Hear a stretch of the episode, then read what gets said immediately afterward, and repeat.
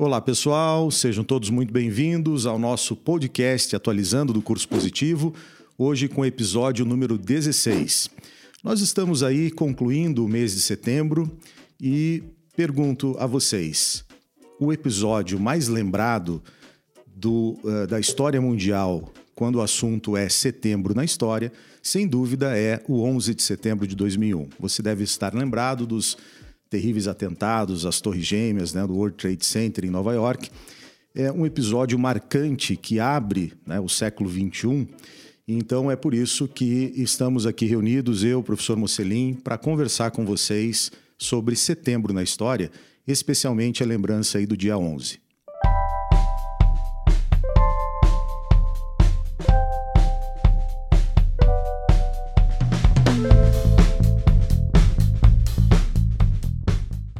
Então, Mocelin, normalmente é, as pessoas lembram, claro, do é, terrível atentado é, a Nova York em 11 de setembro de 2001, um episódio que talvez é, os historiadores possam cravar abre o século XXI, né? quem sabe esse seja um, um fator importante para demarcar a passagem do século XX para o XXI, é, mas temos um outro episódio que vale a pena ser lembrado, tem um 11 de setembro na América Latina que merece atenção também. Eu diria, né, Rogério, que no 11 de setembro de 2001, os Estados Unidos foram vítimas. Mas no 11 de setembro de 1973, no Chile, eles contribuíram, eles colaboraram com os algozes, com o golpe militar que depôs o presidente constitucionalmente eleito, é, Salvador Allende. Mas em relação ao 11 de setembro de 2001, né, Rogério, você tem toda a razão. Provavelmente os historiadores do futuro é, dirão que o século XXI começou com os atentados, assim como o Robesbal fez aquela divisão do século XX, 1914, né, a Primeira Guerra, Primeira Guerra, 1989, a queda do Muro de Berlim. Mas eu gostaria que você explanasse aqui para todos nós algo mais sobre o que aconteceu no 11 de setembro de 2001.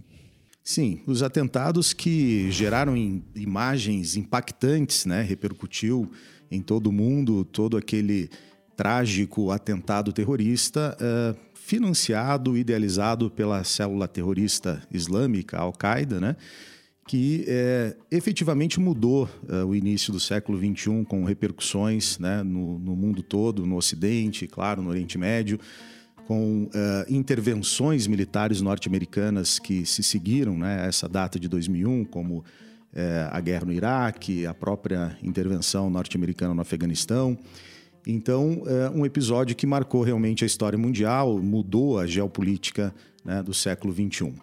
É, lembrando que é, esse atentado ele foi é, realizado a partir da, do sequestro de quatro navios, é, quatro aviões comerciais, né?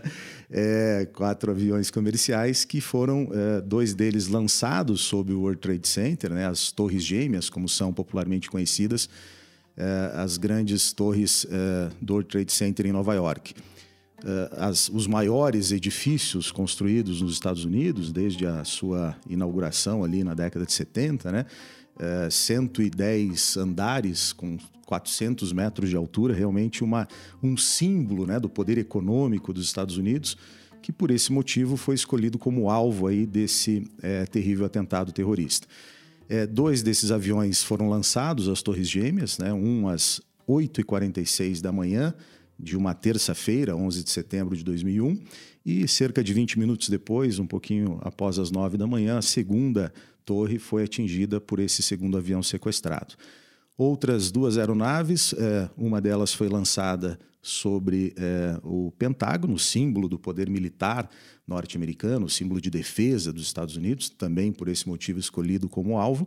E um quarto avião ele acabou sendo desviado, né? tinha como intenção o alvo a, a, ao, ao Capitólio, né, Mussolini?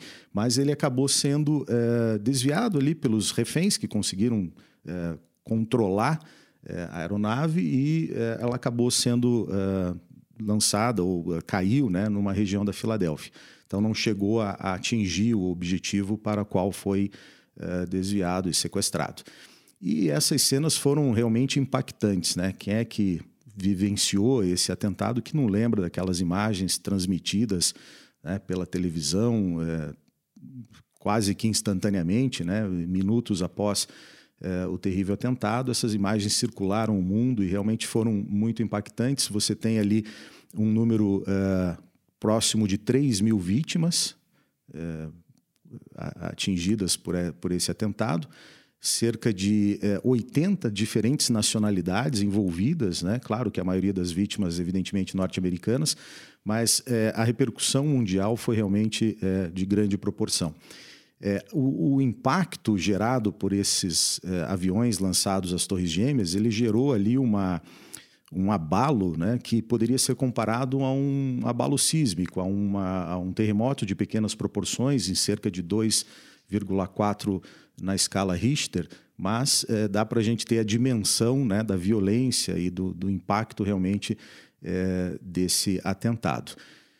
Al-Qaeda, que foi depois né, o grande alvo da, da chamada Guerra do Terror, né, Guerra ao Terror, é, proclamada pelos Estados Unidos, com repercussões em todo o Oriente Médio, né, Mussolini?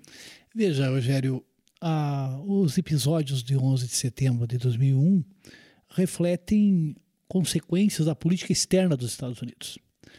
Quando os soviéticos invadiram o Afeganistão em 1979 para apoiar o governo afegão que enfrentava uma resistência dos senhores do interior, dos líderes religiosos, é, esses guerrilheiros mujahedins eles vão receber armas, treinamento militar e recursos financeiros, não só dos Estados Unidos, mas também da Arábia Saudita, dos Emirados Árabes e apoio logístico do Paquistão.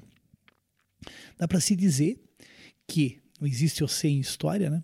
se os norte-americanos não tivessem apoiado os mujahedins, os mujahedins não teriam derrubado o governo pró-moscovita uhum. lá de, do Afeganistão. Mais tarde, com a vitória dos guerrilheiros, vamos ter um governo ali de 92 a 96 relativamente moderado, mas esse governo vai ser derrubado pelo Talibã, um grupo de fundamentalistas islâmicos, e o Afeganistão vai ser, ficar praticamente isolado. Só que o Bin Laden, que lutara contra os soviéticos, ele transformaram os Estados Unidos no grande vilão do mundo islâmico. Duas razões explicam o apoio norte-americano aos israelenses e, sobretudo, a ocupação de solo saudita uhum. como base para atacar os iraquianos que ocupavam o Kuwait. O Kuwait, né? guerra, guerra do Iraque. Então, a Al-Qaeda, a Al-Qaeda, a base, era treinada no Sudão o governo Clinton pressiona o governo lá do Sudão e o Bin Laden tem que sair do Sudão. Só que o Talibã chegará ao poder no Afeganistão. E o Mullah Omar, que era o homem forte do Talibã, era muito ligado ao Bin Laden. E o Bin Laden vai levar os seus, os seus jihadistas Sim. para serem treinados no Afeganistão. Uhum. Por isso, quando tivemos os atentados em 2001 e a Al-Qaeda assumiu a autoria dos atentados, o presidente George Walker Bush foi à televisão e declarou guerra ao terror e exigiu que o governo talibã entregasse o Bin Laden. Uhum. Não se sabe se o governo talibã tinha controle sobre o Bin Laden ou não tinha. O fato é que não entregou. E foi a justificativa, com autorização da ONU, para que os Estados Unidos e forças internacionais, fosse uma grande coalizão, invadisse o Afeganistão. Só que naquela época, Rogério, é, o Talibã controlava apenas 90% do território. No Vale do Panjshir, os tajiques, liderado por Ahmed Massoud, eles resistiam. Era a chamada Aliança do Norte. E foi a partir dali que as forças aliadas atacaram, né? As forças da coalizão atacaram o governo talibã e entraram em Cabul e derrubaram o governo Sim. afegão uhum. representado pelo Talibã e ficaram 20 anos lá e vocês sabem o resto da história. Sim, exatamente. Inclusive, lembrando aos nossos ouvintes aí que houve né, já um, um podcast atualizando especial sobre o Talibã, sobre sim, o Afeganistão. Sim, sim. Então, vale a pena é, vocês relacionarem esse nosso bate-papo de hoje ao, ao episódio sobre o Talibã, com maiores detalhes né, da realidade do Afeganistão atualmente. E essa guerra ao terror, né, Mocelinha, acabou gerando também a intervenção norte-americana no Iraque com aquela falsa argumentação né, de que havia produção de eh, armamento de destruição em massa por Saddam uhum. Hussein. Então, também uma justificativa né, dessa guerra ao terror declarada pelos Estados Unidos, cujo eh, eh, histórico saldo também não foi nada positivo né, para a história do, do Oriente Médio. E além dessas intervenções militares, é claro que todo o impacto gerado por esse atentado terrorista e associado ao fundamentalismo islâmico gerou nos Estados Unidos uma verdadeira islamofobia. Né? E é Sim. é incrível que hoje, passados 20 anos desse atentado, é, pesquisas mostram que 53% da população dos Estados Unidos ainda possui uma imagem distorcida do Islã, é, fazem falso juízo, né? Pro, propagam uma, uma visão distorcida, é, preconceituosa sobre o Islã. Então, a dificuldade né, de muitos é, norte-americanos de descendência árabe ou mesmo praticantes do islamismo, né, norte-americanos muçulmanos, que sofrem com, essa, com esse preconceito, com essa visão, visão distorcida, é, uma vez que boa parte da população acaba generalizando né, e acreditando que o Islã é uma religião do mal, que prega a violência, a destruição dos Estados Unidos. É preciso lembrar que o islamismo, como qualquer outra religião, é uma religião que prega né, a paz, o amor entre as pessoas. Tem, nós temos é, a segunda religião mais praticada hoje no mundo em número de seguidores, né, que é o islamismo, com mais de um bilhão e meio de, de seguidores do Islã. Então, essa é uma consequência cultural que merece também uma reflexão toda a islamo, islamofobia que se manifesta nos Estados Unidos.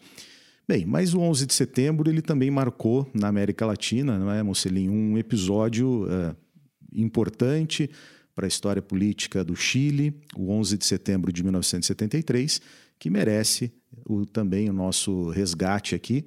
Uh, e eu gostaria que você explanasse sobre esses acontecimentos do Chile em 11 de setembro de 73. Era uma terça-feira também, Eugênio. E logo pela manhã, um grande movimento das Forças Armadas, o presidente Salvador Allende despertou, foi avisado que havia uma movimentação militar para depô-lo. Ele deixa sua casa, vai ao Palácio de la Moneda e o Palácio de la Moneda vai ser atacado. Ele foi traído porque o comandante das Forças Armadas, o general Augusto Pinochet, era um homem da confiança do Pinochet, desculpe, do, do Allende. A Força Aérea bombardeia o Palácio de la Moneda e o Allende fala pela última vez para os chilenos através de uma emissora de rádio. E para não se entregar, chegaram a oferecer um avião para que ele deixasse o Chile ele acaba pegando o seu AK-47 e acaba se suicidando. Mas é preciso destacar que a década de 70 foi uma década marcada por golpes militares na América Latina. Vivíamos sob o espectro da Guerra Fria. Né? A Revolução Cubana deixara os norte-americanos extremamente preocupados, o medo da cubanização do continente. O Salvador Allende tentara chegar à presidência do Chile três vezes sofrera três derrotas. Né? Em 1970, ele foi candidato pela Unidade Popular, reunindo vários partidos de esquerda, o Partido Socialista, o Partido Comunista, movimentos populares, o Partido Social Democrata. Então era uma frente de, eu diria, de centro-esquerda, mais de esquerda do que de centro. O Partido Democrata Cristão lançou um candidato também, o Miro é, Tomic, e o, a direita tinha como candidato o Alessandri, né, Jorge Alessandri, que já havia sido presidente. O Allende era azarão. Acreditava que ia perder de novo, pela quarta vez. Sim. Só que, surpreendentemente, ele venceu. Ele fez um pouco mais de 36% dos votos. O Alessandro fez 34%, o Radomiro fez 27% alguma coisa. Uma vitória apertada, Uma portanto. vitória né? apertada. E o, o sistema eleitoral chileno, da Constituição, acho que de 27, era o seguinte: se nenhum candidato conseguisse maioria absoluta, o Congresso é que designaria ou o primeiro ou o segundo colocado. Na eleição presidencial de 58, o Allende perdeu por pouco do Alessandri. O Congresso tinha é, tradicionalmente indicava o primeiro. Indicou o Alessandro, o Allende não protestou, inclusive parabenizou o Alessandro. Agora o Alessandro não começou a articular para tentar impedir a posse do Allende. Uma Mas o ameaça Congresso, já de golpe é, antes do, sim, do golpe de 73, o de fato. presidente Nixon pedir ao seu secretário de Estado, Henry Kissinger, para usar todos os meios para impedir a vitória do Allende. E o Kissinger teria dito: ele não pode ganhar. Se ganhar, não pode assumir. Se assumir, não pode governar. Ele ganhou, ele assumiu e ele governou, pelo menos até o 11 de setembro de 73. Ele fez um governo democrático. Era a via chilena para o socialismo, mas não um socialismo como aquele que havia sido implantado em Cuba ou na União Soviética. Um socialismo onde a economia é, estatizada conviveria com uma economia privada. E a Constituição foi mantida, bem como o pluripartidarismo e a liberdade de imprensa.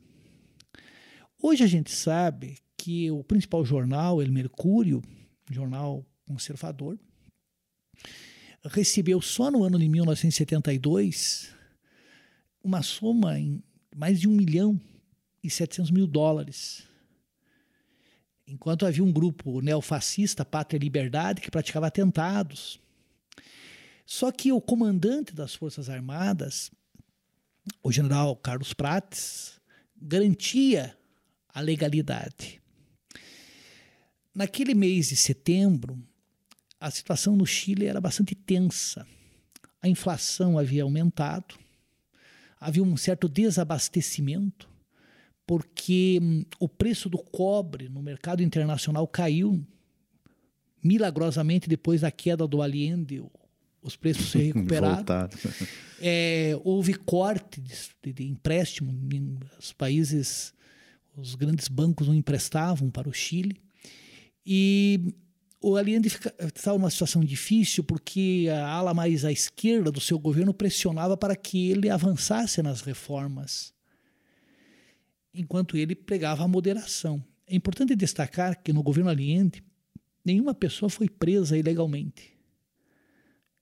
Nenhuma pessoa foi torturada. Assegurou-se a liberdade absoluta. Aí veio o golpe. E o golpe com todas as suas consequências, né, Rogério? Sim, o Veja- governo do general Pinochet, né, um dos mais eh, autoritários e violentos líderes né, de ditaduras latino-americanas, Sim. podemos definir assim. E uma coisa interessante, Rogério, houve uma greve de caminhoneiros. Greve de caminhoneiro é contra o governo. Não existe greve de caminhoneiro a favor do governo. Não tem sentido greve a favor. né? E a greve durou quase um mês, provocando o desabastecimento absoluto. Né? Senhoras da classe média e mulheres também de militares com panelaços. É, o Allende ainda tinha uma grande popularidade. Ele fez uma manifestação e reuniu mais de 500 mil pessoas. Ele se reuniu com membros do Partido Democrata Cristão, que fazia uma oposição democrática, né? E disse o seguinte: eu vou convocar um plebiscito para que as pessoas decidam se eu termino o mandato ou convoco uma nova eleição. Essa reunião foi realizada no dia 9 de, de setembro, um domingo. Ele disse que ia convocar é, as emissoras de rádio, a televisão, e ia anunciar no dia 10 a convocação do plebiscito. Pasmem, o general Pinochet pediu para que ele adiasse a convocação. Porque se a convocação fosse realizada, não tinha mais sentido o golpe. Sim, estava articulado já o golpe sim, sim. com o apoio dos por Estados isso, Unidos. Por isso o golpe foi dado na terça pela manhã. Sim. Porque havia sido marcada a, o anúncio do plebiscito para o dia 12, que seria uma quarta-feira. Sim, sim. E aí nós vamos ter os horrores, né? Sim. O Estádio Nacional de Santiago foi usado como se transformar numa prisão é um cantor famoso, né? Se você quiser no YouTube tem as canções dele, Vitor já. Sim, Victor já. Ele né? foi torturado e foi assassinado, né? É, o pai da foi presidente do Chile, a Michele, Michele Bachelet, Bachelet. Uhum. o general brigadeiro Alberto Bachelet, foi torturado e tinha problemas cardíacos, acabou morrendo.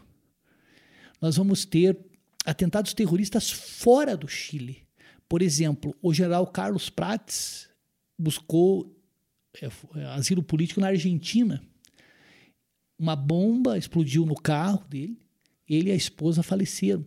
E o ex-chanceler Orlando Letelier foi assassinado em Washington. Quer dizer, a DINA, a polícia política do Pinochet, é, se esmerara em praticar atentados. Né? Uhum. Existiam aqueles voos da morte que o sujeito colocava o sujeito diziam que ele ia passear né, de helicóptero e daí lançavam Lançava, a pessoa em, é. alto, em alto mar, libertavam, entre aspas, a Sim. pessoa em alto mar. Hoje tem-se um número oficial, né? 3.187 pessoas foram assassinadas. Uhum. É, em torno de 30 mil pessoas foram torturadas. Mais de 100 mil pessoas foram presas. Ah, mas ele conseguiu recuperar a economia chilena. É verdade ele chamou rapazes que haviam estudado lá em Chicago, alunos do Milton Friedman, uhum. Chicago Boys. Sim. A economia melhorou. Eles conseguiram um empréstimo nos Estados Unidos, inclusive, mas com a concentração uhum. da renda, com Sim, a privatização de sistema de saúde, educação, tanto é que as consequências estão sendo sentidas agora Até no Chile agora. ainda, né? Uhum, exato. E nós vamos ter também, Rogério, um argumento que eles usaram para atacar o governo do Allende, dizendo que havia corrupção. Mentira, o Allende era um homem íntegro. Sim. Né? O Pinochet não era. Descobriram, pouco tempo atrás, que ele tinha uma conta no exterior, uma poupuda conta, com o salário dele ele nunca teria conseguido amealhar. Sim. Torno de 15 milhões de dólares numa conta e mais 3 milhões de dólares em outra. Quer dizer, uma hipocrisia danada. E esse 11 de setembro nós podemos dizer que deve ser lembrado. Claro. Porque a democracia tem que ser respeitada. Só exalta uma ditadura quem não viveu numa ditadura, seja ela de direita, seja ela de Sim. esquerda, uhum. devemos é, execrá-las. Né? Sem dúvida. É. é. uma das mais sanguinárias, né, violentas é, ditaduras da América Latina e a resposta foi do povo chileno, né, com um plebiscito que disse não à permanência do Pinochet, né, pondo fim a esse período ditatorial. Então, é, esse foi o resgate de setembro na história, especialmente duas datas emblemáticas importantes que servem aí de conteúdo para as futuras provas de vestibular, o famoso 11 de setembro de 2001 em Nova York e o 11 de setembro de 73 no Chile. Espero que vocês tenham aproveitado. Um grande abraço a todos, bons estudos e até breve.